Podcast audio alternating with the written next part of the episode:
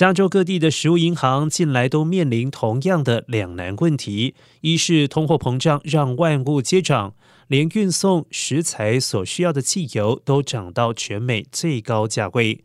并且因为物价上涨，导致越来越多求助的新面孔出现，希望食物银行伸出援手。二是尽管州长纽森为下年度预算编列食物银行的五千万元的经费，另外还有八百万元的经常支出，但这却远不及各地食物银行的需求。加州食物银行协会指出，各地食物银行急需至少一亿两千万元的政府预算，以及六千万元经常支出，才能够维持运作。